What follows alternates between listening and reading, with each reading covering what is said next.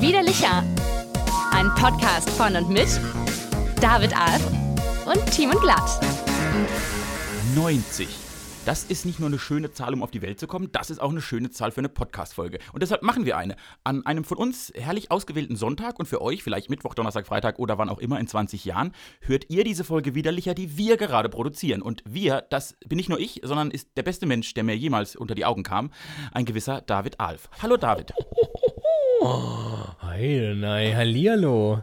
Oh, das, da bin ich auf meine alten Tage, auf meine immerhin 90 Tage mit dir jetzt gemeinsam hier fast noch ein bisschen gerührt, ob einer derart überschwänglichen und voller Liebe erfüllten Anmoderation. Hallo, ihr lieben Litchis, hallo Timi. Ähm, ich brauchte zwei, drei Sekunden, um, um deinen ersten Satz zu verstehen mit der 90, an der man geboren wird. Ja, 1990 bist du zumindest geboren. Richtig. Stellt sich raus, war ein gutes Jahr, ne?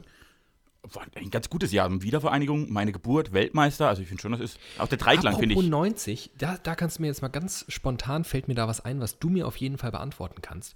Ich bin ja wieder im Quizduell-Business. Aus oh, irgendwelchen oh, Gründen. Ich bin da wieder oh, reingeschlittert. Ja, ja. Nimm mich mit. Ich, ich, ich suche jemanden, der mit mir spielt. Du gerne. Äh, Off-air. ähm, da ist mir letztens eine Frage gestellt worden und die hat mich dann doch einigermaßen irritiert. Andererseits, ich kenne mich halt auch nicht aus mit dieser ganzen Thematik, deswegen ähm, frage ich dich, weil du weißt es. Im Jahr 1990 fand laut Quizduell keine Olympischen Spiele statt. 88, ach, ich überlege gerade. Ah, ich weiß es, ich weiß es. Ich habe äh, auf 88 getippt, war es nee, aber nicht. 88 war Atlanta. Das äh, ich gewusst. Ich habe gerade überlegt, wie der Intervall war. Und 92 war, äh, war Barcelona. Also die Sommerspiele. Die Winterspielen? Genau. Und die Winterspiele waren ganz, ganz lange im gleichen Rhythmus wie die Sommerspiele. Die waren einfach nur im Winter.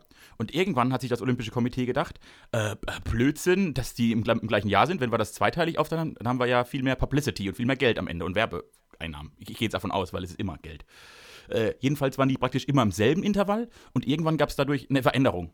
Und ich gehe schwer davon aus, dass die vermutlich dann irgendwann in diesem Dreh war. Das wäre jetzt meine Erklärung, warum die da das nicht so war. Weil 94 war dann Lillehammer. Und wahrscheinlich waren 88 die letzten Winterspiele im alten Rhythmus. Dann haben sie 90 ausgesetzt und haben dann 4, äh, 94 die nächsten gemacht. Ach, ist das schön. Habe ich wieder was gelernt? Haben wir alle wieder was gelernt? Können wir aufhören für jetzt? Nein, natürlich nicht. Aber aufhören ist ein gutes Stichwort, denn wir hören vorerst mal kurz auf. Das werde ich an dieser Stelle schon mal kundtun. Falls ihr euch jetzt gleich wundert, was äh, für eine verrückte, crazy Folge das wird. Ähm, wir legen wieder mal eine kleine Pause ein. Und zwar begebe ich mich in wohlverdienten äh, Ruhestand.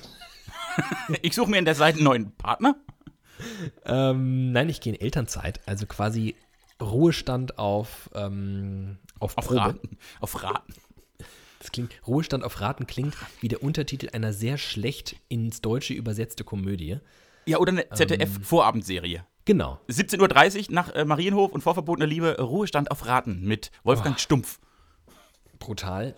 Ähm, aber genau das vollziehe ich und ich habe mir gedacht, komm, das mache ich jetzt auch einfach mit widerlicher. Ich mache einfach mal eine Pause, ich mache einen Cut und ähm, wir lassen mal vier Wochen, vier Wochen sein und lassen mal Corona vor sich hin wüten. und dann schauen wir mal, ähm, worüber wir so in vier Wochen dann wieder sprechen können. Ähm, aber ich habe mir deshalb für diese letzte Folge, mh, hm, ist das jetzt eigentlich schon dementsprechend das Ende der dritten Staffel?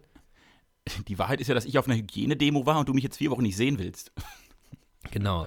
Ähm, das wäre lustig. Äh, nee, ja, genau, es ist das Ende der dritten Staffel. Und mit Folge 91 beginnt dann die vierte Staffel, die dann okay. logischerweise 30 Folgen gehen muss. Das ist ja so unser Rhythmus. Das ist unser R äh, Rhythmus.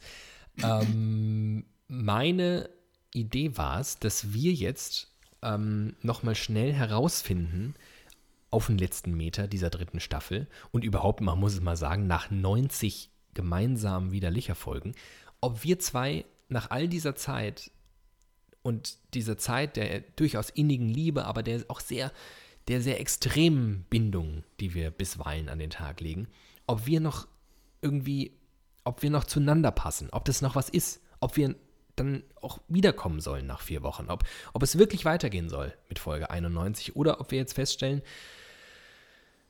es waren schöne fünf Jahre, aber irgendwann ist halt auch alles an einem Ende. Und ich habe mir dafür ähm, Experten zu Rate gezogen.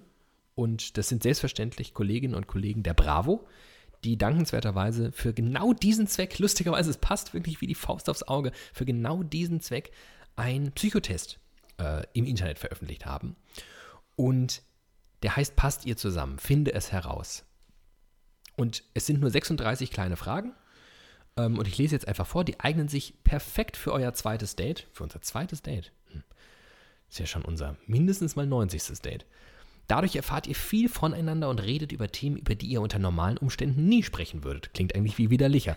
Durch die Fragen kannst du auch auschecken, ob ihr wirklich zueinander passen würdet. So funktioniert der Test. Der Test besteht aus dreimal zwölf Fragen. Du liest die ersten zwölf Fragen vor. Ich nehme an, damit bin ich gemeint. Sobald du eine Frage gelesen hast, beantwortest du die Frage. Danach verrät dir dein Gegenüber seine Antwort. Dann liest du die nächste Frage vor. Bei Frage 13 wechselt ihr. So. Machen wir doch. Macht Sinn, oder? Finde ich gut. Hast du noch Fragen? Setzt sich durch. Hast du zufällig Nee, also- ein Bier, das du öffnen möchtest? Nee, ich habe ein hochwertiges H2O, das ich mir in ein Bierglas eingeschenkt habe und trinke jetzt aus dem Bierglas Wasser. Das ist doch was. Ich trinke aus der Teetasse Tee. Warte.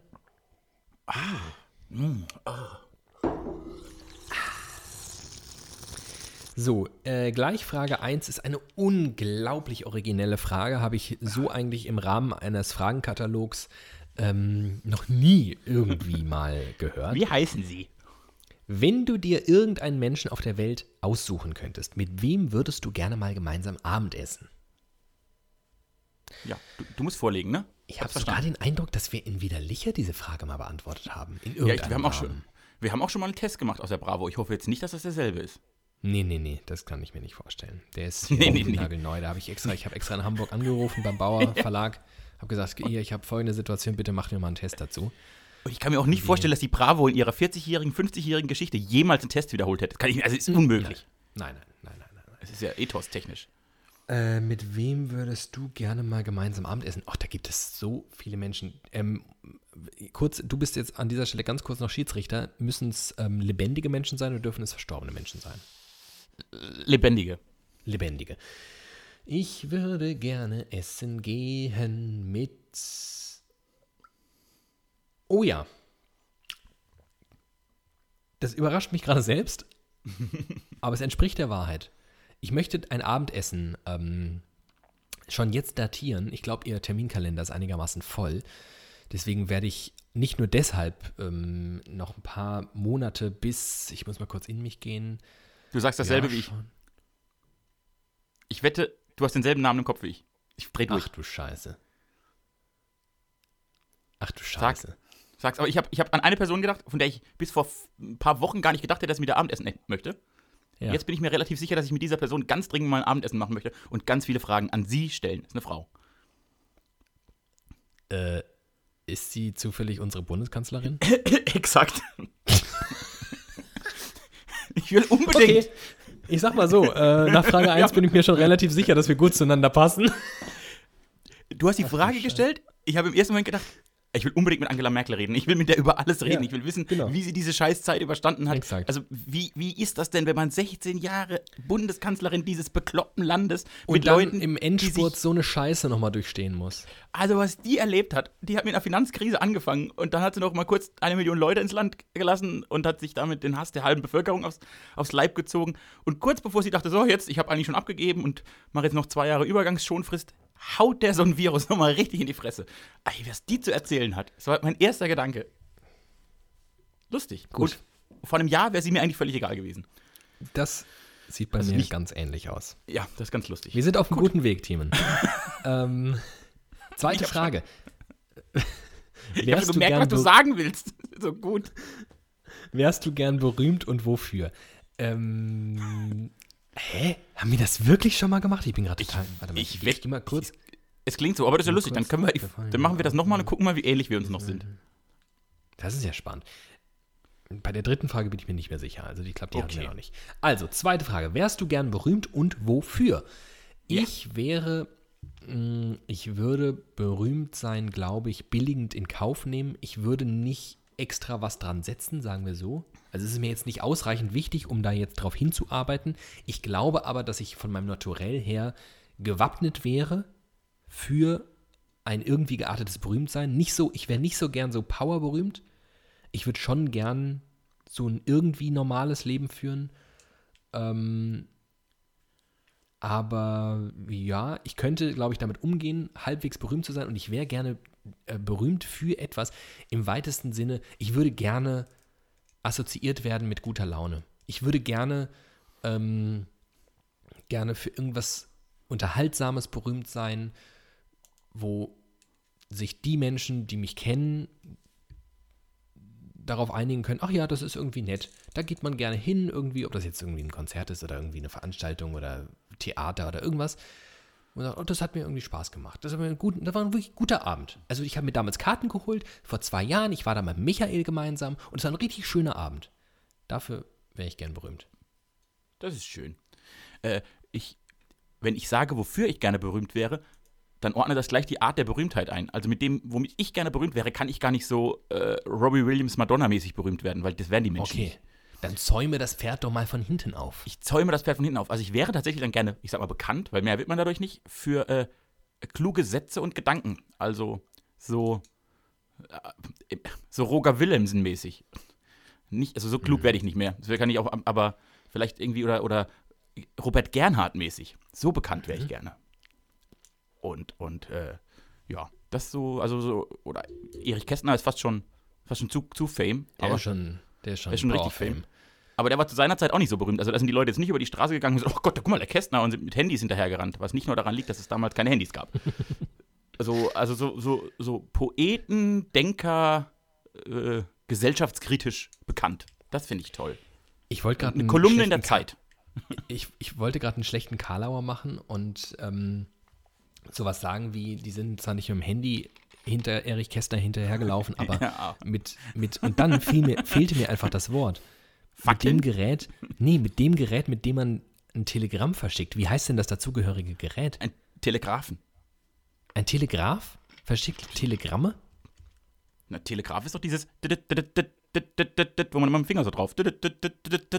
Ach so, aber das ist ja dann, das ist ja dann äh, so Das hängt am Tele Gedöns. Genau, aber das ist, Tele das ist doch ein, und dann hängt das am Telegrafenmasten und dann wird das verschickt. Also wir zwei werden nicht mehr so klug wie Roger Willemsen leider. Habe ich bei Wir kommen, zur nächsten. Fra- Wir kommen zur nächsten Frage. Äh, bevor du jemanden anrufst, spielst du manchmal das Gespräch schon vorher im Kopf durch und warum? Das tue ich tatsächlich. Und komischerweise,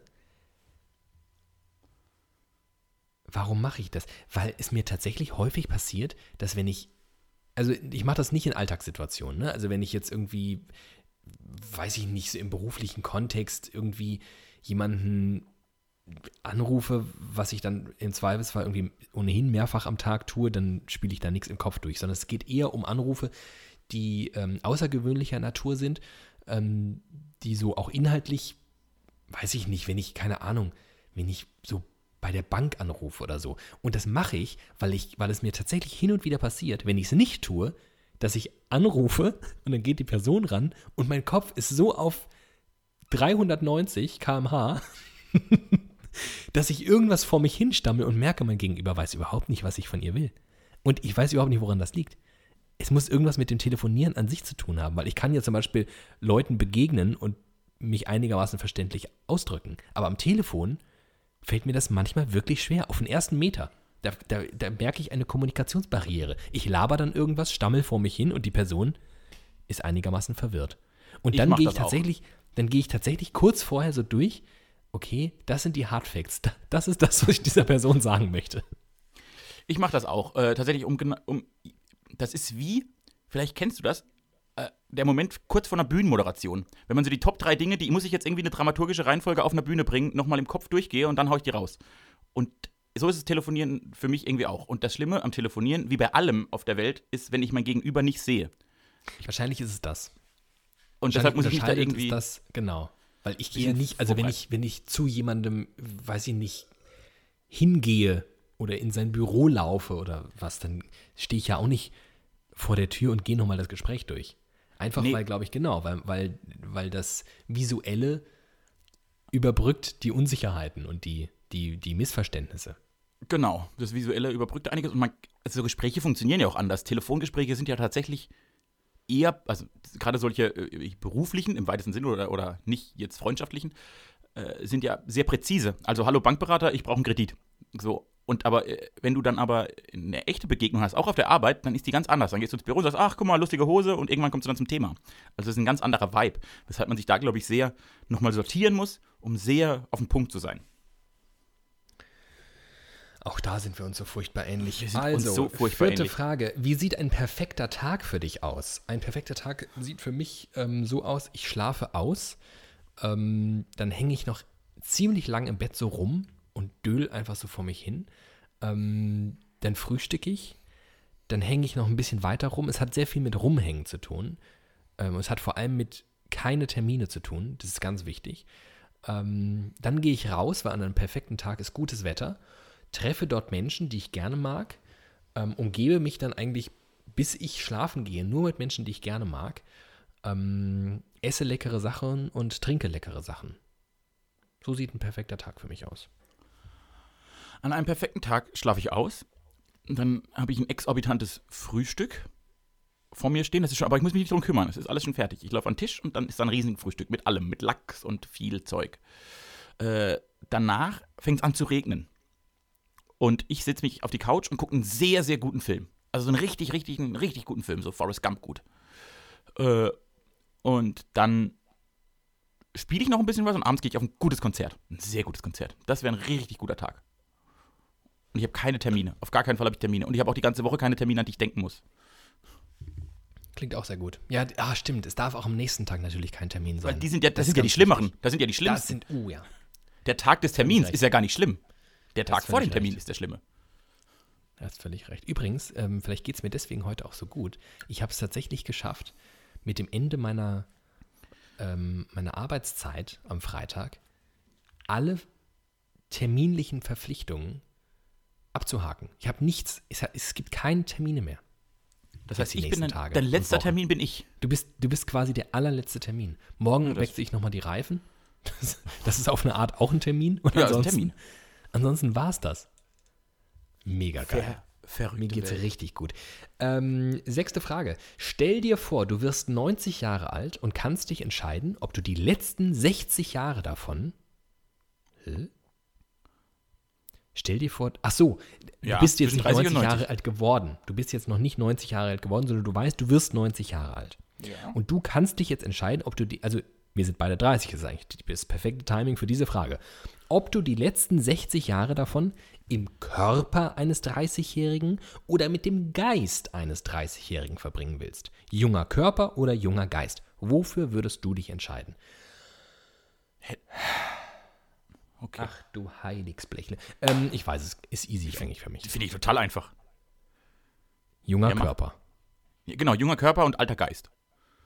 Ja, der Geist ist mir relativ egal. Hauptsache, Naja, der also- Körper spielt mit. Naja, und vor allem, also ich gehe jetzt, ich geh jetzt mal davon aus, wir sind erst 30. Also ich hoffe, dass mein Geist noch so 20, sagen wir mal 20, 30 Jahre auch noch sich vielleicht auch in eine positive Richtung entwickeln kann. ab 50 wird es schlimm. Na, Ich glaube, so ab 60 wird es schlimm. Ich habe da, ich habe Feldstudien laufen. Ab 60 wird es ein bisschen kritisch mit den Leuten.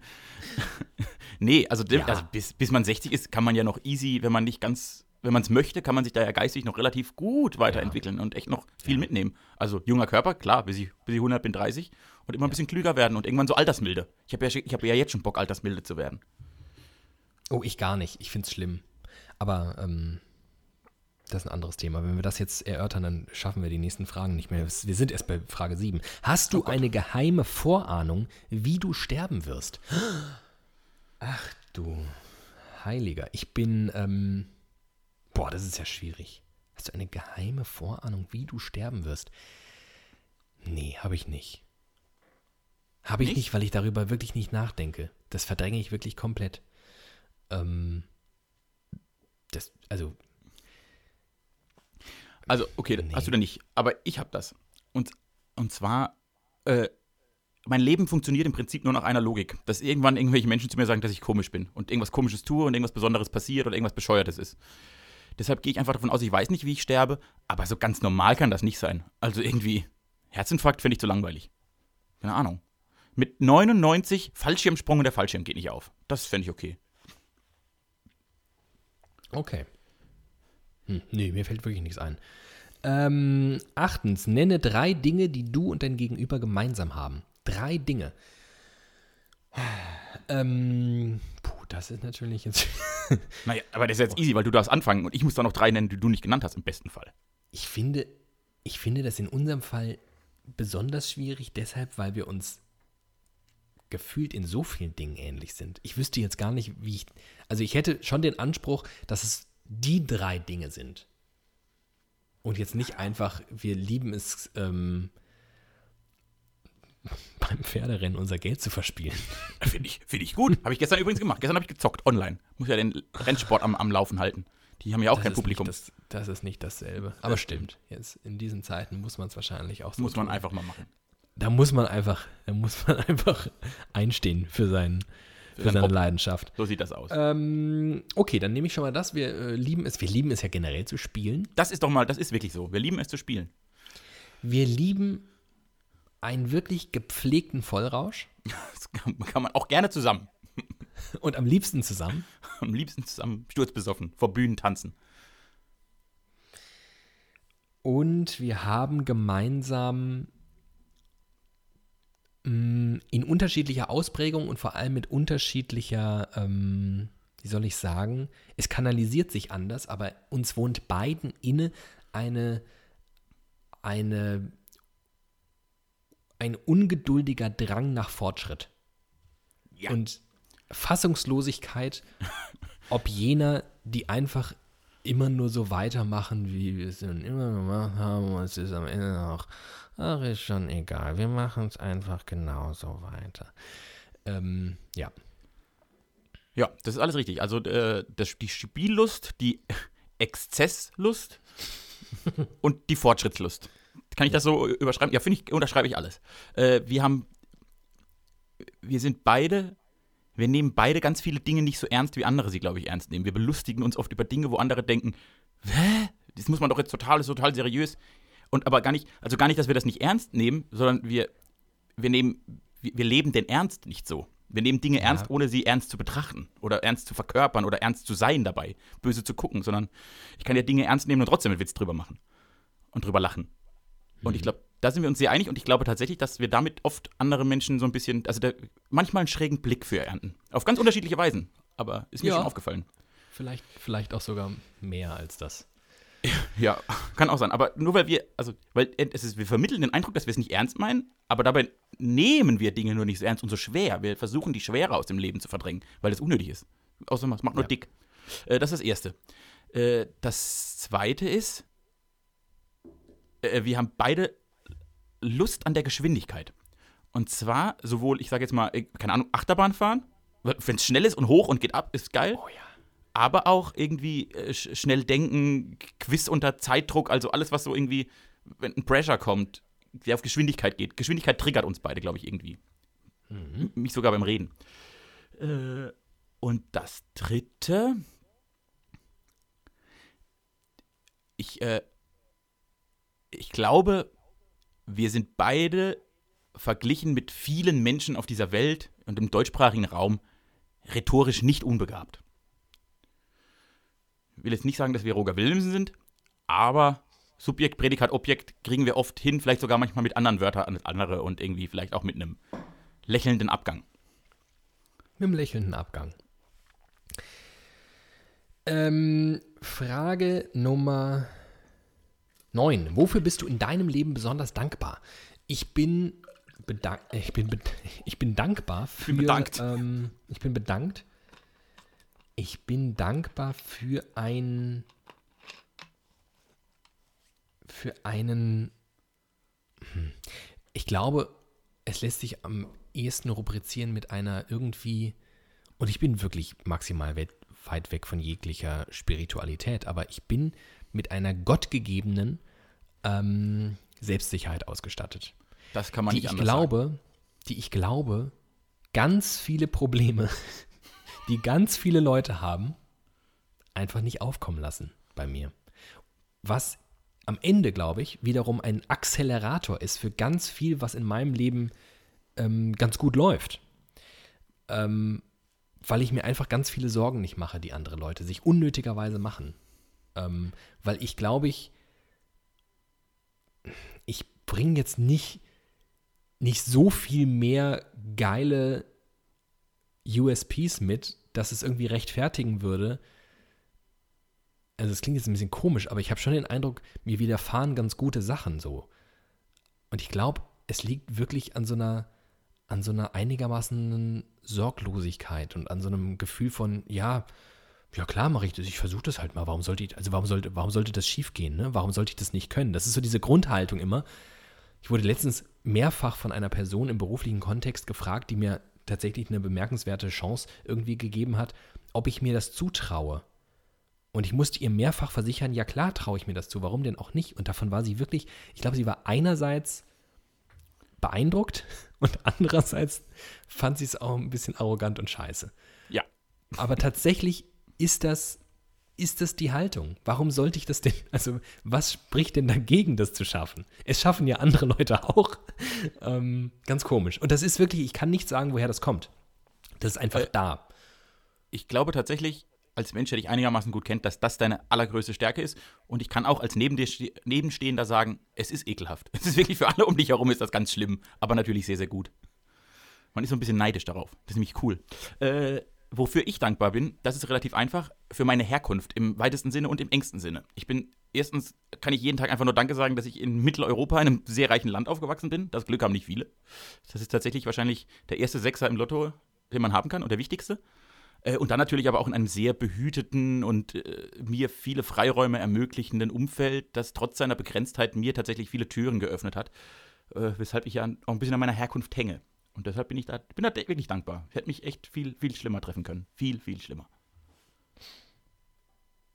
Sehr schön. Ja. Ähm, wenn du eine Sache ändern könntest, zehnte Frage. Wenn du eine Sache ändern könntest an der Art, wie du aufgewachsen bist, was wäre es?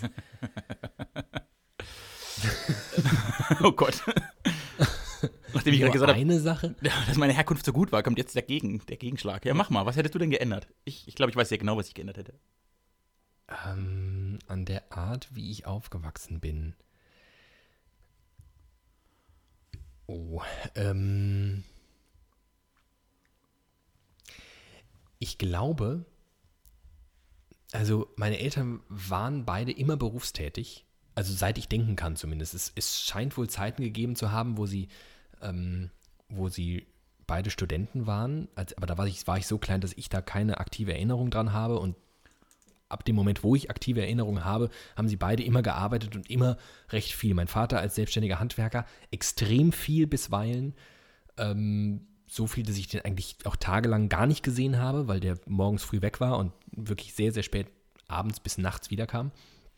Ähm, und ich gleichzeitig erst in der Großstadt, in der Ganztagsschule irgendwie groß geworden bin und später dann in einem Vorort auf einer normalen Schule, aber irgendwie nie der Typ war, als Jugendlicher oder als Kind, der so besonders, ich weiß nicht, ich war nicht so der, ich, ich war jetzt nicht so der gesellige Typ. So ein bisschen anders als heute eigentlich. Ich war eher so ein Einsiedlerkrebs.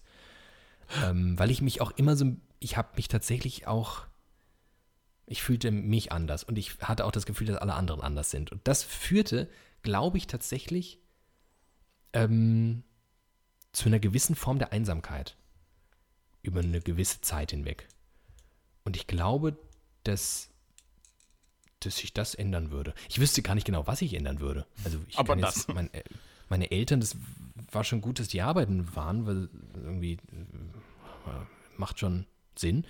Vielleicht hätte ich einfach an meiner Art was geändert, wenn ich dazu in der Lage gewesen wäre, dass ich irgendwie mehr Anschluss gefunden hätte, irgendwie da im Kaff. Ich bin da halt hingezogen und ich fand's da oll und ich glaube, ich wollte es auch oll finden. Und wie so, weißt du, wie so ein schlechter Coming-of-Age-Teenie-Film eigentlich. Weißt du, der, der Junge aus der Großstadt kommt an und findet alle blöd und suhlt sich dann aber auch so darin, dass alle blöd sind. Und das hat aber leider irgendwie lange angedauert. Hörte eigentlich nie auf, bis ich da wieder weggezogen bin. Das Aber ein schlechter Plot für einen Film übrigens. wirklich ein Film- richtig langweiliger Twist. Film. er kommt an und dann passiert halt nichts. Super, super Film.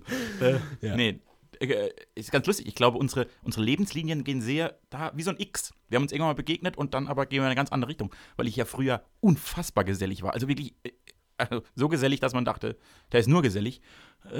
Und jetzt aber ja ab und zu ganz, also ich finde jetzt die sieben Wochen Einsiedlung Corona-mäßig ganz gut. So, also da hat sich irgendwie fast, da haben sich die Vorzeichen bei uns vertauscht. Irgendwann im Laufe des Lebens. Interessant. Äh, ich habe ich hab zwei Gedanken. Der erste ist eigentlich, ich wäre gerne nach der Grundschule auf ein humanistisches Gymnasium gegangen, um ganz viel kluge Dinge zu lernen und nicht im Proletariat zu versinken.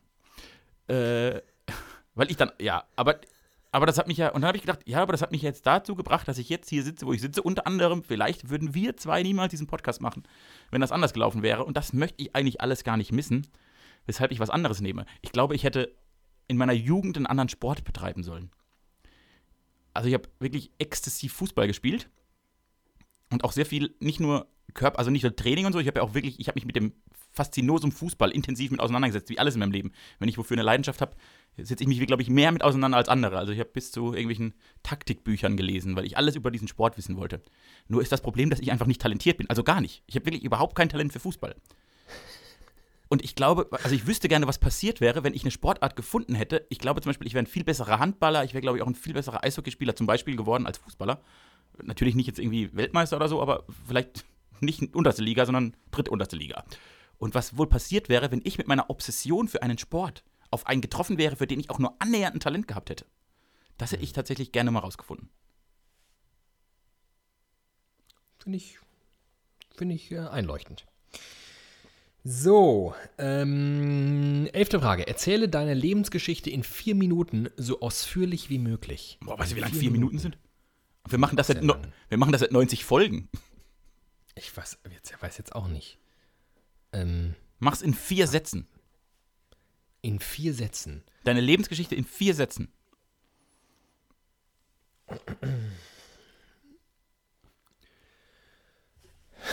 Oh Gott. Können ja lange Sätze sein. Mhm. Hm. Ich bin äh, in einer Großstadt unter Erwachsenen groß geworden und in Teenie-Jahren von dort in den Speckgürtel dieser Großstadt gezogen. Erster Satz. Dort habe ich weder Anschluss noch Heimat gefunden und war ein bemerkenswert melancholischer Jugendlicher. Zweiter Satz. Mein großes Glück war, ähm, alle Ziele, die ich mir in der Jugend gesetzt habe, mit 20 Jahren zu vergessen und mir neue, sinnvolle zu suchen, etwas zu studieren, was mir Spaß bringt und Menschen kennenzulernen, die mir gut tun. Dritter Satz. Ähm, inzwischen mache ich den Job, in dem ich mutmaßlich am besten bin, der sich selten anfühlt wie Arbeit, ganz okayes Geld bringt. Ich habe Frau und Kind. Oh Gott und einen ganz, ganz tollen Freund namens Team Glatt. Vierter Satz, fertig. Guter Satz. Eine Geschichte, ich finde, alle guten Geschichten sollten mit meinem Namen enden. Das möchte ich in Zukunft für Nobelpreise nur verleihen, wenn die Geschichte mit meinem Namen endet.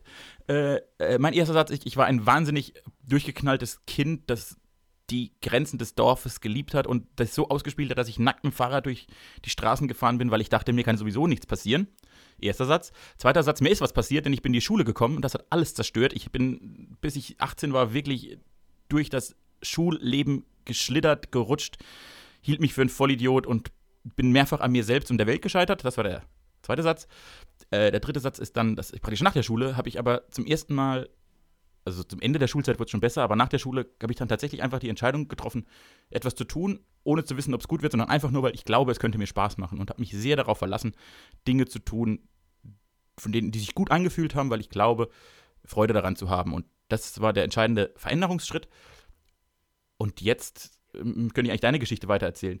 Äh, und seither fühlt sich alles ganz gut an. Ich habe einen Job, der mich sehr glücklich macht, der äh, ich mache einen Job, von dem ich als Kind nicht mal dachte, dass er real ist. So abstrakt war der. Und das ist, glaube ich, das Schönste, was man haben kann. Schön. Gute ähm, Lebensgeschichte. Die können jetzt auch, muss gar nicht mehr weitergehen. Zwölftens, wenn du morgen einfach mit einem neuen Talent aufwachen könntest, was wäre es? Oh, oh Gott, ist das einfach.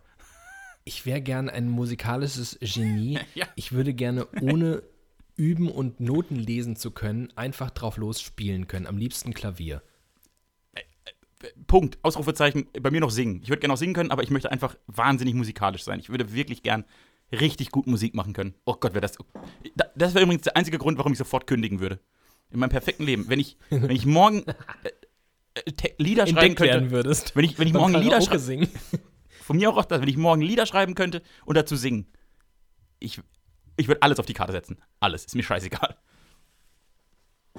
Du bist dran mit den nächsten zwölf. Oh, da muss ich kurz mal hier die Website aufrufen. Runde 2. Was würdest du von einer Kristallkugel wissen wollen, die dir alles über dich selbst, dein Leben und deine Zukunft beantworten kann? Äh, ich wüsste wahnsinnig gerne, ich würde gerne praktisch. Ich, wüsste, ich würde gerne, dass jemand meine berufliche Lebensphase, so wie, wie mein berufliches Leben bis zur Rente, falls es die jemals noch gibt, äh, vorist. Einfach, ich hätte gerne dieses, das Buch meines Lebens aus beruflicher Sicht. Wann ich wie was mache, wo ich hingehe und dass ich weiß, welche Entscheidung die richtige ist. Weil ich mich sehr schwer tue, berufliche Entscheidungen zu treffen. Ich würde diese Kristallkugel nehmen und aus dem Fenster schmeißen. Du ich bist würde ein nie, Freak. nie, nie, nie, nie in diese Kristallkugel schauen und irgendetwas wissen wollen. Es widerstrebt mir wirklich massiv. Ich, ich möchte das nicht. Warum denn? Es würde mich, weil es mich total unter Druck setzen würde, weil ich, ich, ich will das alles nicht wissen. Ich glaube wirklich daran, dass, ähm, dass Zufälle gepaart mit gutem Timing und einer gesunden Haltung zum Leben ganz Gutes bewirken können und manchmal leider auch ganz Schlechtes bewirken können. That's life. Und fahr damit bemerkenswert gut mit diesem, mit diesem Fatalismus. Ähm, und ich will überhaupt nicht wissen, was kommt oder so. Das würde mich, das würde mich total fertig machen. Echt nicht? Gar nichts will ich wissen. Also ich, ich finde den Ansatz ja genau richtig, nur ich fände es noch viel entspannter, wenn ich schon wüsste, was passiert. Also ich würde ja trotzdem nur Ja. aus, aus Zufall und an, aus gutem Willen Stell dir mal vor, stell dir mal vor, du guckst da rein und merkst Ja. auf einmal, das sind momentan die erfolgreichsten zwei beruflichen Leben, äh, äh, äh, Jahre deines Ja. Lebens. Würde Da gehst du doch doch dran zugrunde. ja, aber dann mache ich doch die drei Jahre und dann lasse ich es halt sein. Gehe ich. Okay. Nee, nee. Ja, funktioniert nicht, ne? Ich komme aus der Kristallkugel nicht raus. Ist schlecht. Gibt es etwas, wovon du schon lange träumst und warum hast du den Traum bisher noch nicht verwirklicht? Hm. Ja, äh, ein, ein Instrument richtig gut beherrschen zu können. Und warum? Weil ich zu faul bin. Das ist relativ leicht. Weil ich wirklich, meine größte Schwäche, ich bin ein sehr, sehr fauler Mensch. Also unfassbar faul. Aber davon träume ich eigentlich wirklich schon sehr lange, dass ich Musiktalent. Ich glaube übrigens, also ich glaube, wir wären jetzt nicht die schlechtesten, also wir wären jetzt nicht die besten Musiker, wir wären aber auch beide, glaube ich, nicht die allerschlechtesten Musiker auf der Welt, wenn wir da sehr, sehr viel dran arbeiten würden. Aber ich arbeite da nicht sehr, Nur sehr viel. genau, richtig, ich wollte gerade sagen, dieser letzte Halbsatz ist einfach das, was uns in unserem Leben. ähm, bei mir ist es wahrscheinlich. Ach, es gibt schon einiges. Ich, es gibt einige Dinge, die ich gern tun würde, ähm, die ich nicht mache. Und meistens hat es auch mit Faulheit zu tun, häufig aber auch mit, mit Zeitaufwand, den ich nicht bereit bin zu investieren. Also was ich zum Beispiel, wovon ich fest überzeugt bin, wirklich fest überzeugt bin, dass ich irgendwann im Laufe meines Lebens auf jeden Fall einen Marathon laufen werde, aber eigentlich bin ich genauso davon überzeugt, dass ich einen Ironman machen werde. Und spätestens in der Midlife Crisis, weißt du, wenn du nicht mehr, wenn du so völlig ausgelaugt und ziellos, weil irgendwie gefühlt alles erreicht, was in deinen spärlichen äh, Ressourcen überhaupt möglich ist, ähm, und dass ich das noch nicht gemacht habe, liegt beides daran, dass ich irgendwie, weiß ich nicht, da, also gerade ein Ironman, da musste wirklich, da musste echt sehr viel für trainieren. Und wann soll ich das denn machen? Marathon würde ich mir zutrauen, das kriege ich, das würde ich jetzt so hinbekommen, glaube ich. Ähm, reizt mich nur nicht so sehr. Irgendwie die, die Challenge Marathon ist für mich persönlich jetzt nicht so krass, muss ich gestehen. Finde ich Ironman irgendwie geiler, triggert mich mehr. Ähm, ja, aber aus ähnlichen Gründen. Ich müsste es halt einfach tun, aber Ja, ja. Ist halt Arbeit. Müsste, genau, müsste ich halt irgendwie Ach, dreimal die Zeit. Woche Ja. schwimmen trainieren. Einfach viel Wie Zeit. boring ist das denn? Ja, das ist nervig. äh, Verstehe ich. Äh, was hast, hast du etwas in deinem Leben erreicht, worauf du besonders stolz bist? Was ist es?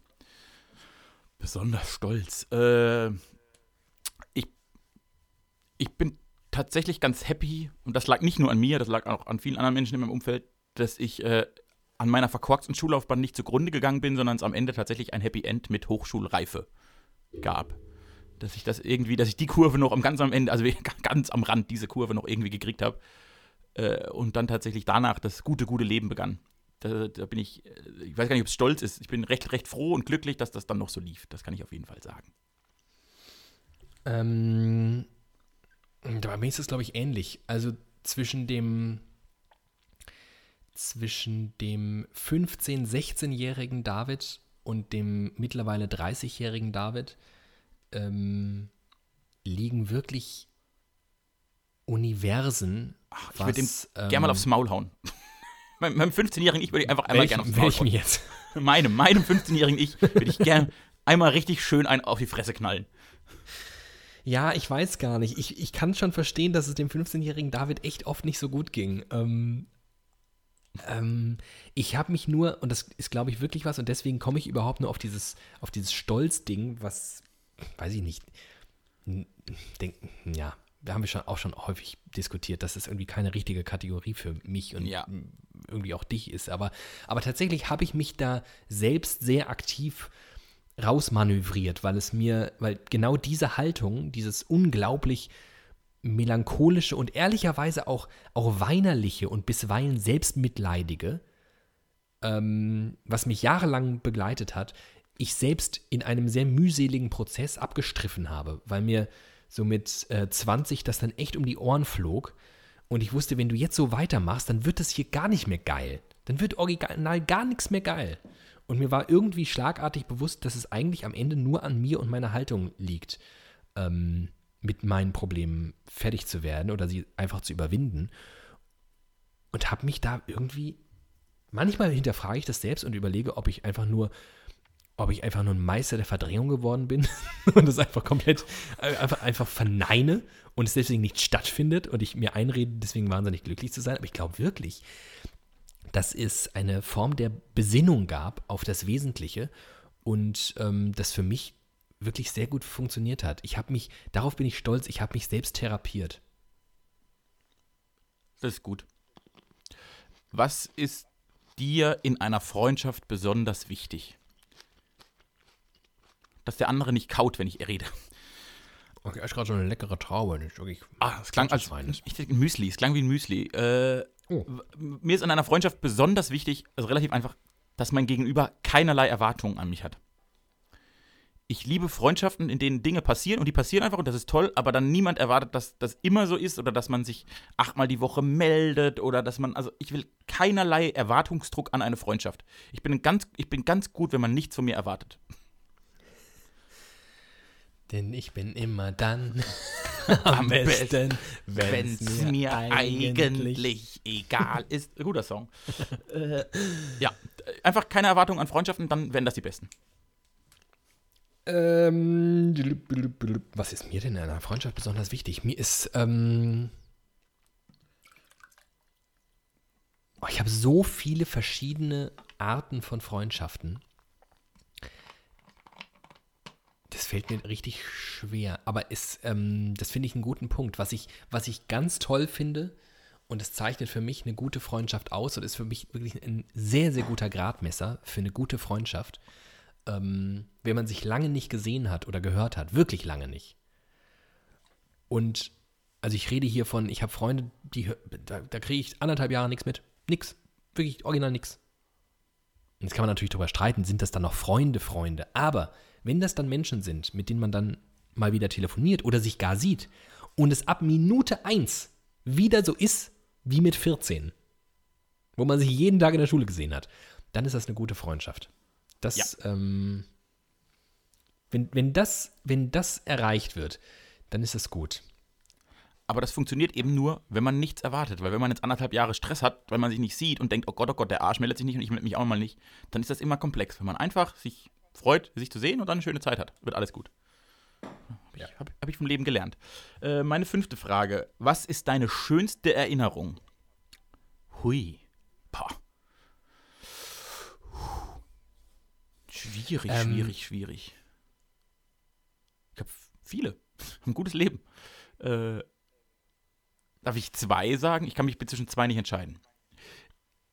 Die eine schönste Erinnerung meines Lebens ist das Southside Festival 2012, weil ich zum ersten Mal gefühlt nach wirklich einer Leidenszeit von Jahren an einem Ort war, zu einer Zeit, in der alles perfekt für mich war.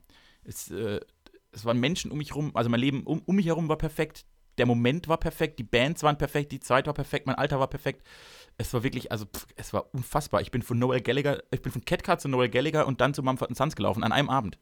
Das muss man, das muss man sich immer vorstellen. Und das in einer Zeit, in der gerade zum ersten Mal seit Jahr, Jahren so gefühlt alles richtig war. Das war ein sehr schöner Moment.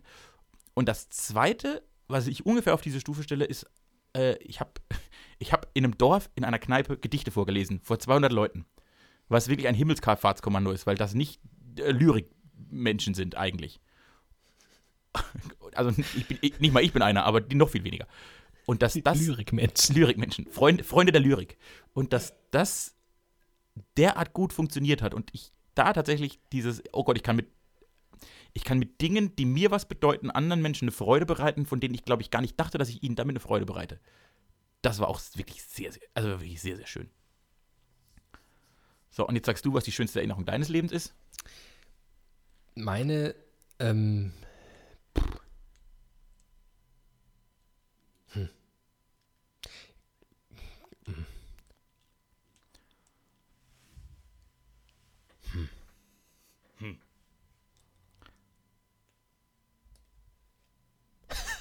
Ich muss ganz schön lange überlegen. Es gibt echt viele schöne Erinnerungen. Die schönste Erinnerung, die allerschönste Erinnerung. Ähm, liegt natürlich nahe, jetzt sowas zu sagen wie ja, die Geburt meiner Tochter. Damit rechne ich eigentlich seit ja, drei Minuten. Ja, ja, ja, das, das war schon schön, ne? Das ist schon schön. Die schönste finde ich gerade irgendwie schwierig. Ähm, dafür bin ich ja einfach nicht so, da bin ich nicht sentimental genug für, glaube ich, befürchte ich. Also was Naja. wirklich was, was so Aber- eingebrannt ist. Ich glaube nämlich zum Beispiel, also weswegen ich das nicht sage mit der Geburt, ist glaube, ich habe jetzt schon ganz viele Erinnerungen mit meiner Tochter, die ich schöner finde als die Geburt. So. Hm. Ähm, Aber ich habe ja zwei genannt. Dann kannst du doch den Komplex Kind, was ich komplett nachvollziehen kann, irgendwie so als schönsten Der Erinnerung nehmen. Komplex Kind ist genau, das ist eine ganze eigene Kategorie voller schöner Erinnerungen. Und ähm, Genau. 2007, das erste Halbjahr 2007, das ich ähm, in Kanada verbracht habe und aus besagtem Vorort rausgebrochen bin und 8000 Kilometer westlich in einer sehr kalten Stadt namens Montreal gelebt habe und ähm, wirklich bemerkenswert gute sechs Monate verbracht habe. Ja. Jo. Ja, das ist gut. Das sind doch zwei gute Sachen. Äh? Was ist deine schlimmste Erinnerung? Ja, jetzt kommt natürlich das äh, gepuderte Leben eines westeuropäischen, niemals im Krieg äh, geflüchteten jungen Mannes, der weiß ist und hetero. Äh, die schlimmste Erinnerung in meinem Leben ist tatsächlich eine. Es war, es war, die, es war der schlimmste Gefühlsmoment meines Lebens, war eine herzzerreißende Trennung im Alter von 21 Jahren, bei der ich dachte, ich werde daran zugrunde gehen. Im Nachhinein vielleicht die wichtigste Situation meines Lebens, weil daraus sehr viel, sehr viel Gutes entstanden ist. Also wirklich ausgesprochen viel Gutes. Aber Herz, herzzerreißender geht's nicht. Es war, ich, war- ich, war- wirklich- ich war sehr, sehr, sehr zerstört. Oh. Ja. I feel you. Ähm, die schlimmste Erinnerung ist die Beerdigung der Mutter eines meiner besten Freunde. Bis heute. Also, das war wirklich Endstufe schlimm. Ja. Okay. Ich finde ja Beerdigungen oft gar nicht so schlimm. Ich finde Beerdigungen haben irgendwas sehr Versöhnliches. Aber ich bin ein komischer Typ. Ja, aber wir waren zu jung. Es war einfach. Also, sie war zu jung, Alle zu wir jung. waren zu jung, alle waren zu jung. War ganz schlimm. Oh, schlimm. Wenn du wüsstest, dass du in einem Jahr sterben wirst, würdest du etwas an deinem Leben ändern und warum? Boah. Ja, also okay. Ich würde ich würd original nicht mehr arbeiten gehen, weil es völlig für den Arsch ist. Also weil es einfach nichts bringt. Ich würde einfach nur noch, ich würde aber ich würde nur noch, ich würde nicht mehr arbeiten und nur noch Dinge tun, die ich machen möchte, weil ich weiß es nur noch ein Jahr. Würdest Aber- du noch lichern? Oh, gute Frage. Äh, ich glaube tatsächlich. lange überlegt. Nein, nein, ich wollte, ich glaube, vielleicht nicht im Wochenrhythmus, weil ich im Wochenrhythmus geilen Scheiß machen würde, aber ich würde noch lichern. Weil Podcast macht mir so viel Spaß. Das ist ja keine Arbeit, das ist ja nur noch schön. Das ist schön, mein schönstes Hobby. Äh, Aber ich würde halt einfach nichts mehr, was auch nur annähernd verpflichtungsmäßig ist, machen, sondern nur noch, nur noch Bullshit. Aber ich würde jetzt nicht so, also ich würde jetzt nichts in meiner Haltung verändern. Oder so. Nö. Ähm, ich würde, ich würde, ähm, ich weiß, ich glaube, ich würde Teile meiner Arbeit immer noch machen. Ich würde aber gar nichts mehr machen, wirklich gar nichts mehr, was mir keinen Spaß bringt. Ja. Einfach, egal, egal aus welcher ähm, Kategorie es kommt. Ich würde zum Beispiel, glaube ich, wirklich, ich hätte, ich würde nicht mehr, ich würde nicht mehr aufräumen. Warum? Ich würde nicht mehr sauber machen. Warum auch? Warum auch? Warum auch? Also was soll das? Was für ein Scheiß? Ja, alles ich würde mir, Steuer machen. Direkt nicht. Warum? ja, genau. Ja, genau. Alles, was so Verpflichtung, alles, was so Richtung Verpflichtung Also geht. auf eine, auf eine absurde Art, sehr romantisieren, stelle ich mir dieses Jahr richtig geil vor. Ich auch. ich würde auch gar nichts anderes zulassen. Ja. Ich fände das ganz, also, weiß nicht, ich fände das manchmal gar nicht so schlimm, wenn ich das ein Jahr vorher wüsste. Was, was bedeutet dir Freundschaft? Oh Gott. Das ist wie eine Scheißfrage. Das ist wie eine Scheißfrage. Was? Was ist Wir auch können auch gerne skippen, also da bin ich nicht, da, ich glaube, viel? Punkt. vor allem, vor allem, wenn wir beide feststellen, dass es eine Scheißfrage ist, ist das ja auch ein Statement, weil am Ende wollen wir herausfinden, ob wir zwei noch zusammenpassen. Welche Rolle spielen Zuneigung und Liebe in deinem Leben? Scheißfrage. Super Frage. Das ist eine super Frage. eine dumme Scheiße. Eine, eine sehr große. Ich bin, ein, ich bin ein großer Freund des körperlichen Austauschs, sowohl in Liebesbeziehungen als auch in Freundschaften. Ich mag es, Menschen zu umarmen, zu küssen und also ich, ich, ich möchte nicht viele Menschen in meinem Leben umarmen und küssen, aber bei denen, denen ich es möchte, möchte ich es sehr oft tun. kann man das so sagen? Das kann man so sagen. Das kann man so sagen. Ich schließe mich an. Sagt euch abwechselnd fünf, abwechselnd fünf Dinge, die ihr am Charakter des anderen besonders gut findet. Ich mag deinen Humor, David. Also, warte, also, ähm, jeder fünf oder sind wir am Ende bei fünf Sachen? ich glaube, es muss jeder fünf machen, weil das wäre ja schon eine Ah, okay. ungerade Zahl. Das müsste ich dir ja drei sagen und du mir Das zwei. ginge, das ginge ja nicht. nee, das wäre nicht ungerecht. Wir können aber auch. Also, du findest meinen Humor toll. David, ja? ich finde deinen Humor so toll. Du hast so einen guten Mhm. Humor. Ich, ähm, ich finde deine Leidenschaft gut. Für Dinge. Für alles. Also für egal für was du Leidenschaft aufbringst, das finde ich sehr gut an dir. Ich äh, mag, dass du eine klare Haltung hast. Ich mag, dass du, dass du, ähm, dass du sehr, sehr, sehr schnell bist. Das wollte ich gerade sagen, du Arsch. äh, ich wollte auch sagen, ich mag, dass du so schnell denken kannst. Äh, ich mag, dass du sehr strukturiert denken kannst. Ich mag, und das habe ich letztens erst wieder im beruflichen Kontext gemerkt, oh Mann, das habe ich sogar hier mir sehr nahestehenden Personen im Anschluss gesagt. Ähm, ich war in einer Art Workshop und habe in diesem Rahmen wieder festgestellt, dass es einfach Menschen gibt, mit denen ich gedanklich nicht funktioniere. Ich halte die für durchaus intelligent und auch, ich, ich mag die auch, aber die denken so anders als ich, dass wir uns gegenseitig überhaupt nicht befruchten. Im Gegenteil, eigentlich stehen wir uns die ganze Zeit nur im Weg. Und dann habe ich im Anschluss gesagt, das ist nämlich der, genau der Unterschied, wenn Teamen irgendwo gemeinsam mit mir über etwas nachdenkt. Weil wir innerhalb von gefühlt 45 Sekunden weiterkommen als jeweils alleine in 45 Minuten. Ja. Das mag ich sehr an dir. Ich mag an dir, dass du mit einem Blick sehr viel Dummheit in meinem Kopf zerstören kannst. Ich mag an dir, dass dir vieles nicht egal ist. Oh, mir ist aber auch ganz viel egal. Mhm. Ich, äh, ich mag an dir, dass man mit dir quasi überall Spaß haben kann. Ich, wir könnten morgen zu einer äh, Smoking-Preisverleihung eingeladen werden und wir würden beide, wenn wir da zusammen sind, hätten wir, glaube ich, extrem viel Spaß, wenn es Getränke umsonst gibt. Und wir könnten auf einem hinterletzten Dorffest mit vier äh, Pa- Parkbänken und Pennern sein und hätten genauso viel Spaß. So, das ist, äh, das, du hast, bei dir ist äh, Freude nicht an Lokalitäten gebunden. Das finde ich sehr gut. Ich mag an dir, dass du dich einigen Dingen sehr verpflichtet fühlst. Ist auch sehr anstrengend. Das ist wirklich sehr anstrengend. Auch unnötig oft, aber Ja. es ist irgendwie trotzdem schön. Das ist, ist gut, es, es, es tut wirklich gut, dafür mal gelobt zu werden, weil ich empfinde das als sehr, sehr anstrengend. Ich, ich arbeite immer daran, das nicht zu machen, aber gut. Ich glaube, wir sind schon bei fünf. Ja, ne? ja, alles gut.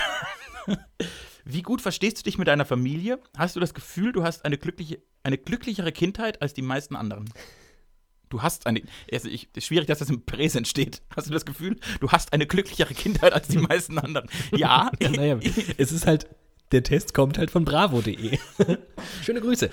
Ähm, achso, du musst anfangen. Äh, ich verstehe mich, ich glaube, unterm Strich ist es sehr gut mit meiner Familie. Mit ein paar. Äh, mit ein paar Streitigkeiten im engeren Umfeld.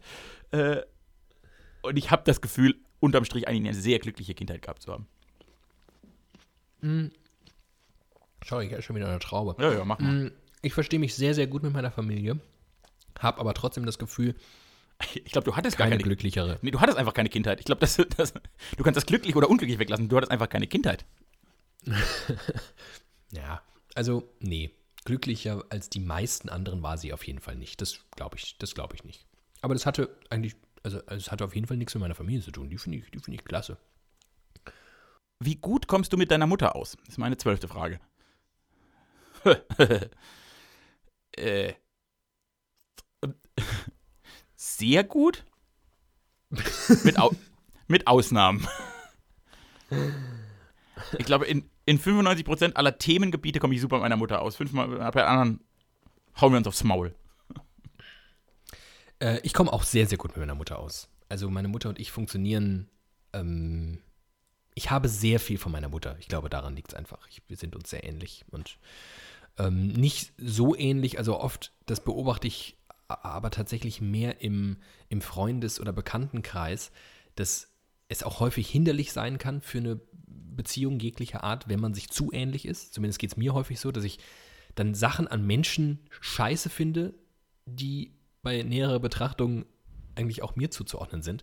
Ähm, das ist bei meiner Mutter, vielleicht hilft es da auch nicht mehr mit ihr in einem Haushalt zu leben, aber nee, wir sind uns sehr ähnlich, wir denken ähnlich über Dinge nach und ja, ich komme super mit der aus. Mütter sind schon gut. Gute, gute Erfindung. Gute Erfindung. So eine Mutter ist sehr praktisch und sinnvoll. Du bist Runde 3.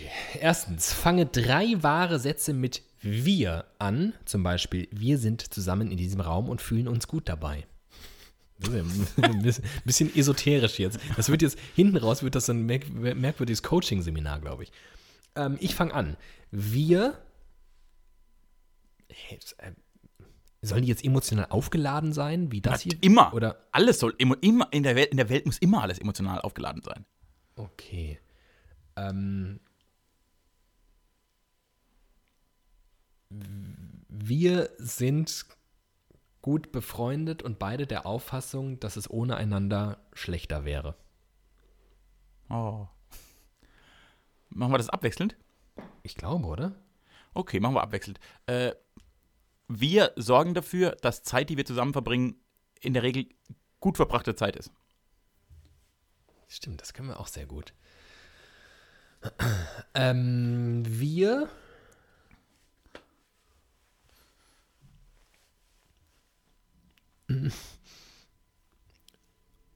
lieben und hassen unseren Job und unsere Branche gleichermaßen intensiv. Sehr, sehr intensiv, beides. Äh, stimmt, oh Gott, stimmt. Wir schicken uns, wenn wir uns gegenseitig was schicken, Lieder, Artikel, whatever, ganz oft gute Dinge. Mhm.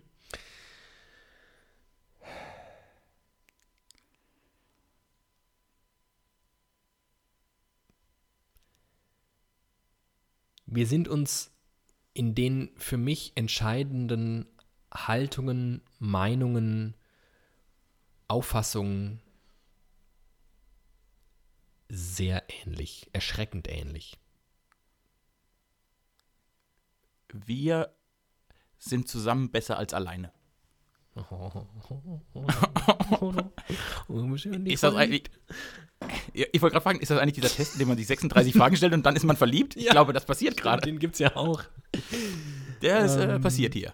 Okidoki. Vervollständige diesen Satz. Ich wünschte, ich hätte jemanden, mit dem ich Punkt, Punkt, Punkt teilen könnte.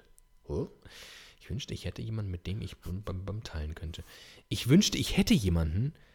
Ja, da fällt mir was ein, weil der einzige Mensch, mit dem ich ähm, das teilen konnte, lebt jetzt leider in einem anderen Land und ganz weit weg. Und deswegen kann ich es nicht mehr mit ihm teilen. Ich wünschte, ich hätte jemanden, mit dem ich meine Leidenschaft fürs Rennradfahren teilen könnte. Ah, das ist interessant. Ich fahre nämlich immer allein, das ist ein bisschen boring. Ich dachte, Und ich bin aber, ich weißt ich bin ja von meinem Naturell leider auch nicht jemand, der dann so bei so einer Rennradtruppe irgendwie aufschlägt, nein. weißt du so. Der dann mit so sechs Rentnern, weil das ist ja Rennradfahren ehrlicherweise, es passt natürlich zu mir, aber es ist schon ein ganz schöner Rentnersport auch. Also nichts gegen Rentner an dieser Stelle, wir wissen alle und so, aber ich fühle mich noch nicht bereit. Ich fühle mich einfach noch nicht bereit. Nee, manche Dinge, ich, äh, ich, ich wünschte, ich hätte jemanden, mit dem ich meine Schulden teilen kann. Das wäre total praktisch. Damit aber der die Hälfte nehmen. Äh, aber ich habe keine Schulden. Deshalb muss ich mir was anderes überlegen. Was würde ich denn gern mit jemandem teilen? Ich hab. Fällt mir nichts ein. Mir fällt nichts ein, was ich nicht mit jemandem teilen kann. Ich kann, glaube ich, 70% aller Dinge sowieso schon mit dir teilen. Dafür die anderen 30 gar nicht. Das finde ich auch immer sehr schön. Ja, das stimmt. Es gibt, es, gibt nichts, es gibt nichts Indifferentes zwischen uns. Entweder ich finde die Sachen richtig geil, die du geil findest, oder ich finde sie richtig, richtig scheiße. richtig, richtig scheiße. Das stimmt. Das ist eigentlich relativ interessant. Ach, schön. Nee, aber Ähm, ich kann alles teilen. Ich kann wirklich alles teilen. Das, ist- das ist nicht schlecht, finde ich. Es gibt äh, übrigens bei mir auch Sachen, die möchte ich gar nicht mit anderen teilen. Hm. Das kommt dazu. Also genau, also ich habe bei allem, wo ich das Gefühl habe, es wird dadurch größer, mächtiger, cooler, dass es irgendwie geteilt wird. Ich verstehe sowas wie Rennradfahren oder keine Ahnung, äh, Pferderennen gehen. Ich finde das viel schöner, mit dir dahin zu gehen, als alleine dahin zu gehen. Aber, aber so, es gibt einfach Dinge, die ich muss nicht mit, ich muss meine Leidenschaft für Fußballmanager-Spiele auf dem Computer nicht mit jemandem teilen, weil was soll er denn machen? Dazu gucken. Also ohne jemandem dazu nahe treten zu wollen, aber alleine zum Pferderennen zu gehen, ist auch wirklich, das ist wirklich Endstufe. Also das Nicht, dass ich das nicht schon hundertmal in meinem Leben gemacht hätte, ne? Das darf man an dieser Stelle nicht vergessen. Man, ja, aber das ist nicht erlaubt. Ähm, dritte Frage, finde ich super. Angenommen, ihr beide werdet beste Freunde. Was sollte dein Ja. Gegenüber auf jeden Fall über dich wissen? Habe ich keinen Bock darauf zu beantworten, weil irgendwie sind wir sowas wie beste Freunde und ich, es gibt original nichts, was ich dir an dieser Stelle jetzt dazu zu sagen hätte. Also in, im Sinne von, ich wüsste nicht, was ich dir noch sagen sollte, was du nicht weißt. Richtig. Also, wenn, fällt mir jetzt sowieso nicht ein, weil dann ist es mir die letzten zehn Jahre nicht eingefallen und dann ist es auch nicht wichtig. Und ich finde jetzt auch entsprechend unserer Freundschaft der vergangenen fünf Jahre und der vergangenen inzwischen schon 32 Fragen, nee, nicht ganz 32, warte, was, was fehlt noch? Äh, oh Gott, es fehlen ja noch einige. Ein paar 20 Fragen. Äh, sag deinem Gegenüber, was du an ihm magst, sei sehr ehrlich und sage ruhig auch Dinge, die du nicht zu jemandem sagen würdest, den du eben erst kennengelernt hast. Ja, ich habe dich ja eben erst nicht kennengelernt und ich habe dir schon alles gesagt. Können wir auch skippen, oder? Gibt es da irgendwas? Können wir auskippen. Alles gesagt. Fünf. Guter, Erzähle Pod von, guter Podcast. erzähle von einem sehr peinlichen Moment in deinem Leben. Auch das habe ich in den 90 Folgen schon mehrfach gemacht. Ja. Ähm, und ich befürchte, ich kann mich dann nur wiederholen, weil es mein Evergreen ist in Sachen, was ist das Peinlichste, was dir je passiert ist. Ich, ähm, ich versuche die Kurzversion. Ich habe mal im beruflichen Kontext krass, krass, krass abgehatet über eine Person, über eine im öffentlichen Leben befindliche Person und habe wirklich, als äh, ich habe, ich habe meiner, meiner Abneigung wirklich da Ausdruck verliehen und ähm, machte das in einer so einer Hand, in einer Gruppe von, von, von vier, fünf, sechs Leuten und ähm, ich steigerte mich da einigermaßen rein, obwohl mich eine Person aus dieser Gruppe immer wieder versuchte, auf den Boden zurückzuholen und sagte, nein, nein, du, du, du vertust dich, das, ähm, du meinst jemand ganz anderen. Und er wollte mich in Wahrheit retten, wie ich dann später feststellte. Und ich, nein, nein, ich meine genau den, ich weiß es ganz genau. Und dann wurde es immer schlimmer und immer schlimmer und irgendwann blickte ich in die Augen einer der vor mir stehenden Personen. Und ohne dass sie irgendwas sagte, wusste ich einfach, was passiert ist. Und ich habe sie gefragt, der, über den ich da so hate, ne, das, ähm, das ist dein Vater, ne? Und sie, ja. Das, das Unangenehmste, was, was ich je so, ja. Ja, Ja. kann ich, kann ich gut nachvollziehen.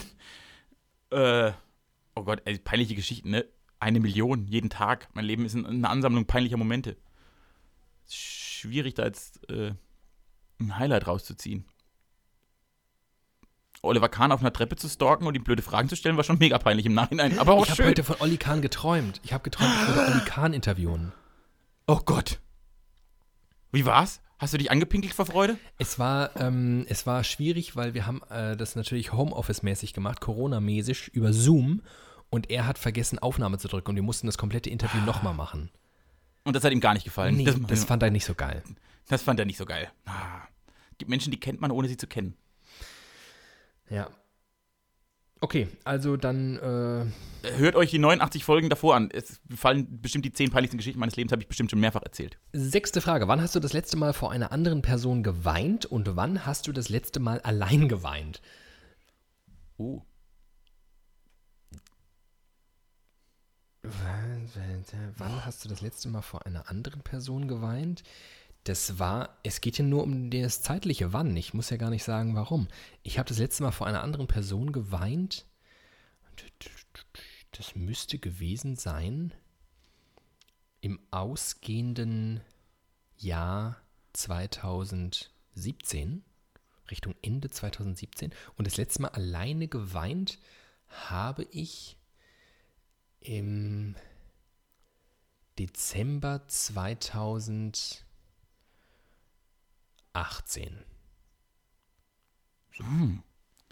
Das kannst du aber noch sehr gut datieren. Ich überlege gerade. Ja, es Äh, passiert, hab- es passiert mir nicht so häufig. Ich habe irgendeinen Defekt im, im, im Hirn oder wo. Ich, ich weine wirklich selten, obwohl mir, also ist jetzt nicht so, dass ich so ein harter Typ wäre, so ich, ich leide dann schon und äh, mir wäre dann auch zum Heulen zumute, nur ich heule nicht aus irgendwelchen Gründen. Ähm, deswegen passiert das sehr selten und das bleibt dann auch haften. das ist dann ein einschneidendes Erlebnis. Also, dass ich, also ich habe vor jemandem geweint, das war, glaube ich, richtig, also so richtig geweint vor jemandem, ich schätze, das war, das muss irgendwann 2015, 16 gewesen sein.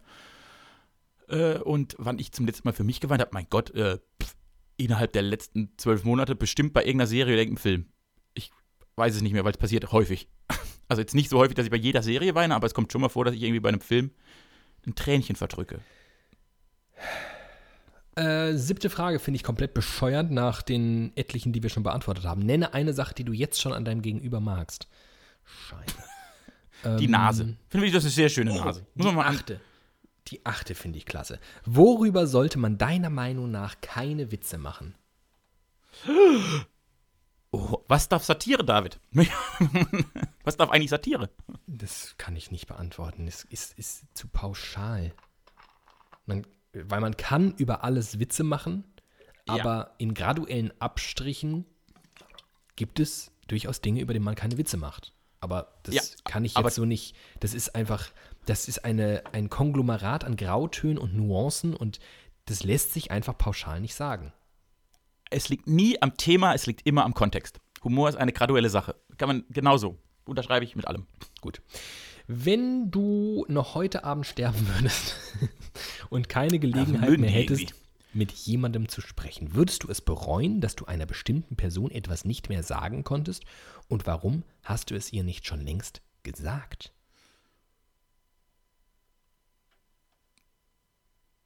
Nö. Äh, ich frage mich gerade die ganze Zeit, ob die Bravo so viele Todesfragen stellt, um Kinder depressiv zu machen, damit die alle noch mehr Bravo kaufen, um dann die Hilfe von Dr. krass, Sommer zu oder? bekommen. Das ist ja unfassbar. Wie, wie oft muss ich denn. Ich habe in diesem Test mehr über meinen Tod nachgedacht als die letzten zwölf Monate so. Äh, Aber apropos, ich habe gestern Toy Story 4 geschaut was man halt, was man halt so macht. und habe dann gedacht, wenn ich das als Kind gesehen hätte, ich hätte ein Trauma. Hast du zufällig Toy König der Story Löwen. 4? Das ist Nein, der von, aber- äh, von vergangenem Jahr. Alter, der ist Nein, so gruselig teilweise. Hammerhart. Aber ich- also König der Löwen ist ein Traumafilm. Ja, okay, Jedes Märchen ist- ist, ein Traumamärchen. Äh, äh, ich überlege. Nee, es gibt, glaube ich, vielen Menschen, denen ich mal sagen würde, was für Idioten sie sind, aber das würde ja auch nichts ändern. Also ansonsten gibt es jetzt niemanden speziellen, den ich ganz dringend noch was sagen wollen würde. Außer meiner Mama, dass ich sie lieb habe. Oh, kann man ja. immer mal sagen. Ich kann man einfach mal immer sagen. lieb. Schöne Grüße. Siehst du? Schöne Grüße an meine Mami. Ähm, in deinem Zuhause bricht Feuer aus. Du kannst alle retten, die du liebst, auch deine Haustiere. Jetzt hast du gerade noch Zeit, einen letzten Gegenstand aus dem Haus zu retten. Was wäre es und warum? Also alle Kinder und alle, alle Haustiere und alles ist gerettet. Alles, alle, alles Menschliche und Lebendige ist gerettet. Du musst jetzt etwas Materielles retten und es wäre es wär relativ easy bei mir. Es wäre tatsächlich. ist so einfach. Es ist unspektakulär und irgendwie all, aber es wäre echt mein Handy. Und zwar weil es einfach ganz, ganz, ganz viele Erinnerungen birgt. Einfach, da ist ja, da ist so viel drin und nicht nur an so praktischen Zahlen, Daten, Fakten, die ich brauche, sondern echt auch einfach ganz viele tolle Bilder und Videos und, und Chatverläufe und irgendwie Dinge, die mich tatsächlich so ganz glücklich machen. Ja, das würde ich rausholen. Ja. Äh, ich gehe einfach davon aus, dass ich mein Handy mal in der Hosentasche habe und dann äh, meine Festplatte. Aus, aus, genau denselben Gründen. Ja. Mein, mein Leben zwischen 20 und 28 auf, ist auf dieser Festplatte. Alter! Frage Nummer 11. Bravo, bravo, bravo. Was ist denn bei euch los, ey? Von allen Menschen in deiner Familie, wessen Tod findest du am schlimmsten und warum? Was? Some people want to want, watch the world burn. Alter. Das ist, das finde ich, das finde ich richtig, das finde ich, das finde ich eine richtig fragwürdige Frage auch. Das ist eine fragwürdige Frage. Nee, das beantworte ich nicht. Gut, Zumal ich gar nicht, ich wäre gar nicht in der Lage dazu. Das ist ja so hypothetisch und unnötig. Unnötig, wirklich wahr. Verrate ein sehr persönliches Problem, ah, das ist perfekt hier, ähm, das du hast und frage deinen Gegenüber, wie er damit umgehen würde und welchen Rat er für dich hat. Er soll dir außerdem verraten, wie er denkt, wie du dich mit diesem Problem fühlst. Das mache ich jede Woche. Daraus besteht doch dieser Podcast. Äh, ja, und mein ganzes Leben. Also ich meine die ganzen Fragen, die ich dir außerhalb dieses Podcasts stelle. Verrate ein sehr persönliches, persönliches Problem. Ich, du, das ist doch, das, das ist doch gerade der große Vorteil an meinem Leben. Ich habe irgendwie Stand jetzt nicht so viele persönliche Probleme. Ähm, ich, äh, also, ich müsste. Boah, fällt dir was ein? Dass du wenigstens boah, vorlegen könntest? Weil ich bräuchte jetzt wirklich. Ich überlege gerade, ich, also, na, wir sind ja inzwischen an dem Punkt, an dem ich, also selbst wenn ich, wenn ich jetzt eins hätte, was ich dir noch nicht verkündet hätte, was praktisch nicht möglich ist, wüsste ich ja jetzt auch schon deine Antwort. Halt's Maule, mach's einfach. Oder Halt's Maule, mach's nicht. das ist ja relativ einfach. Stimmt, so äh, läuft das eigentlich immer. ja, so läuft das immer. Die Schnauze jetzt. Äh, nein, ich habe tatsächlich logischerweise wie immer, wenn in meinem Leben Veränderungen anstehen, gewisse Sorgen davor, weil ich denke, ah, das ist alles nicht machbar und ich bin ja auch nur ein kleiner Vollidiot, der aus Versehen Glück im Leben gehabt hat, aber eigentlich nichts kann. Äh, und dann würdest du sagen, halt die Schnauze, du kriegst das hin, mach's jetzt einfach, wird schon gut. Und dann weiß ich, okay, bleibt ja eh nichts anderes übrig.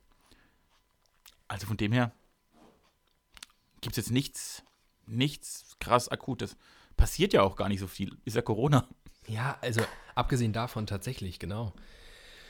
Ähm, tut mir leid, dass jetzt ausgerechnet die letzte Frage so unspektakulär verlaufen ist. Ich fand generell die letzten zwölf ganz schön scheiße oder? Die waren ganz schön scheiße. Ja, die waren. Ich fand zwischendrin ganz, ganz nett, aber die letzten zwölf waren wirklich Quatsch, muss ich jetzt mal sagen, so als. Wahrscheinlich hatten sie 24 gute und dann haben sie gesagt, ach, 24 gute, das kann man nicht als großer wenig. Test verkaufen. Machen wir noch zwölf dazu und dann ist es der große Test, der große, besondere, ja, der Mega. Die Sache ist jetzt die, ähm, ich glaube, das Fazit müssen wir jetzt selbst ziehen, nämlich ähm, die Überschrift ist ja, finde heraus, ob ihr zueinander passt. Was ist denn jetzt unser, unser Fazit? also ich habe den Eindruck, dass wir uns, wenn man tatsächlich die Frage nimmt, ob wir zueinander passen, wenn man da die, die Symbiose zwischen ganz vielen Antworten, also wann sind wir denn wirklich äh, komplett das, wann hätten wir denn das Gefühl, dass wir nicht zueinander passen? Also es gibt ja nichts Fundamentales, wo ich denken würde, was für ein Vollidiot, mit dem will ich nichts zu tun haben, sondern irgendwie, okay, das ist jetzt, das ist nicht seine beste Eigenschaft, aber die ist mir relativ egal. Und bei allen anderen denke ich ja, mit dem Mann kann man doch, mit dem Mann kann man doch einfach mal schön gemeinsam durchs Podcast und Privatleben schlendern und denken, guck mal, wie schön man hier Spaß haben kann. Habe ich schon den Eindruck, dass wir. Wir haben uns nicht gesucht, aber aus Versehen gefunden. Das ist wirklich eine Folge voller Liebe. Das finde ich toll. So starte ich sehr, sehr gerne meine Elternzeit in der Gewissheit, dass wir wirklich gut zueinander passen, auch nach all den Jahren. Und ähm, das hat mir wirklich viel Spaß gemacht. Folge 90 war das. Ähm, ich mache jetzt mal, ich mache jetzt mal vier Wochen blau. Und zwar so richtig. Blibla blau. Ferris macht blau. Mm, und dann sind wir wieder da. Vier Wochen, ich muss mir einen Timer stellen. Und immer wenn ich dann Angst habe, verstehst du, wenn ich so denke, ah, ah, es ist wieder kein Podcast, dann kann ich auf den Timer gucken und denken, ach, es sind nur noch zwei, zwölf Tage und zwölf Stunden. Wir behaupten die ganze Zeit vier Wochen. Ich will das mal kurz verifizieren. Wir haben heute den 10. Wann gehe ich denn wieder? Eins, zwei, drei, vier. Oh, kannst du, Ah. ka- Hm? kannst du den Mittwoch terminieren, an dem wir wiederkommen? Ich glaube, mein süßer Schatz, es sind sogar fünf Wochen. Es Es sind sogar. f- Oh weil, Gott, oh Gott. weil das Ende meiner Elternzeit fällt genau auf den Mittwoch. Fünf Wochen, meine Damen und Herren. Wir halten das alle gemeinsam aus. Wir schaffen es. Ich bin guter Dinger. Und du schaffst es auch. Ähm, behaupte ich jetzt einfach. Und würde mich freuen, wenn wir uns jetzt vielleicht mal nach all der Zeit wieder auf so ein richtig schönes Kontaktbeschränkungsbier draußen verabreden könnten. Wenn das Wetter jetzt mal langsam wieder mitspielt, wobei gerade ist es richtig geil bei uns. Richtig, richtig schön. Ich glaube, ich gehe sofort raus. Ähm, wenn wir zwei uns irgendwie draußen mit richtig viel Abstand und so mal richtig schön, mal richtig schön Abstand halten können. Mal richtig schön Abstand. Dafür wäre ich durchaus zu haben, trotz meiner Elternzeit. Na Das ist gut. doch mal, das ist doch mal ein Entgegenkommen. ich bin so großmütiger, ja, richtiger. Du bist mal ein guter Mäzen. Wenn du richtig reich bist, wirst du ein richtig schöner Mäzen. Timi, hast du noch was zu sagen? Hast du mir noch was mit auf die, den Weg zu geben? Vielleicht den Litchis da draußen oder dir selbst? Ach, du bleibt gesund, haltet durch. Fünf Wochen gehen auch schnell rum. Ist wie Sommerferien. Jetzt ist quasi äh, Corona vorbei. Jetzt sind äh, widerliche Sommerferien. Und dann am Ende treffen wir uns und dann machen wir die nächsten 30 Folgen, würde ich sagen. Wir haben eine Staffel, würde ich verlängern noch. Klasse. Gut. Ich habe euch lieb, ich habe dich lieb. Ich finde mich gut. gar noch ganz okay. Ja, du bist auch nicht der Schlechteste. Ja. Bin ganz gut geraten. Ganz gut geraten, sag ich mal deinen Eltern. In diesem Sinne. Das, was, was fasert das denn hier so aus? Wir sind wie so, weißt du, das ist, ich glaube, weil die fünf Wochen jetzt anstehen, das ist wie bei so einer Teenie-Liebschaft, wo man nicht auflegt. Nee, du legst zuerst auf. Nein, du, nein, du. Nee, also ja, ich bin da, ich bin ja praktisch emotional jetzt schon kaputt, weil ich weiß, dass es jetzt fünf Wochen nichts ist. Das ist jetzt der längste Zeitpunkt, bevor wir wieder miteinander podcasten. Und ich bin jetzt dann, dann ist mein Kopf so voller Überforderung, dass ich überhaupt nicht mehr zu Worten finden kann. Weil ich denke, oh Gott, oh Gott, oh Gott, oh Gott, oh Gott. Komm, dann sag oh einfach Tschüss und ich sag dann auch Tschüss und dann ist der Deckel zu. Ich sag einfach Tschüss, äh, bis bald, fünf Wochen gehen schnell, wir sehen uns. Adieu. Tschüss.